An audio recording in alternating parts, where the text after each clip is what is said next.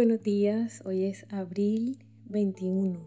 Continuamos aprendiendo acerca de vivir en el Espíritu.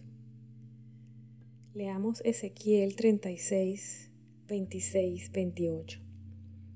Les daré un nuevo corazón y les infundiré un espíritu nuevo. Les quitaré ese corazón de piedra que ahora tienen y les pondré un corazón de carne.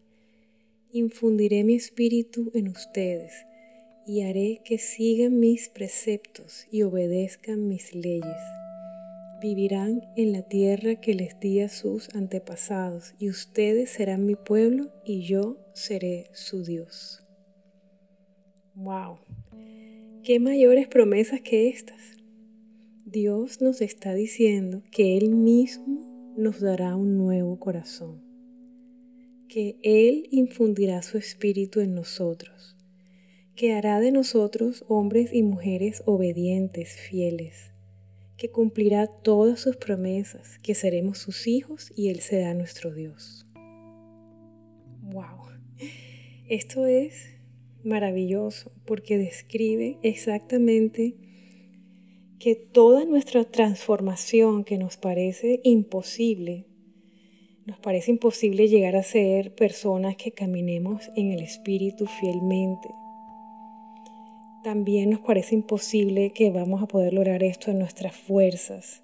El Señor nos está recordando que toda esa lista de imposibles que tenemos en nuestra mente, esa lista le corresponde a Él.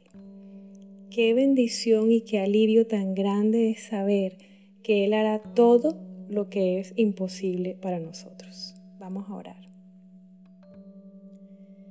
Señor, tú eres Dios Todopoderoso Eres mi Padre amado. Estoy listo para ese trasplante de corazón que tu palabra me promete. Arranca de mí el corazón de piedra, el corazón endurecido, orgulloso, y dame un nuevo corazón. Un corazón enseñable, humilde, un corazón moldeable en tus manos. Infunde tu espíritu en mí.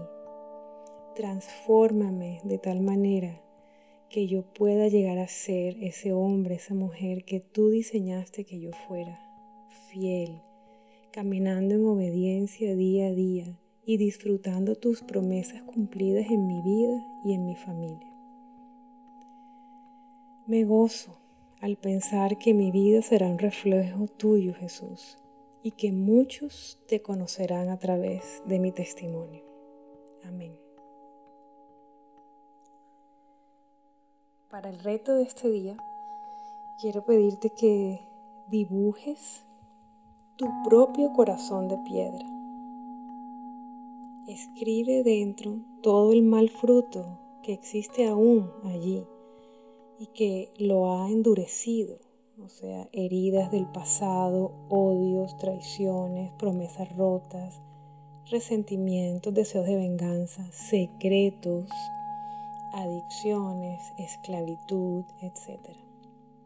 Y en otra hoja dibuja ese corazón nuevo que Dios te promete y escribe dentro el fruto del Espíritu, o sea, amor, gozo, paz, paciencia, benignidad, bondad, fe, mansedumbre y templanza.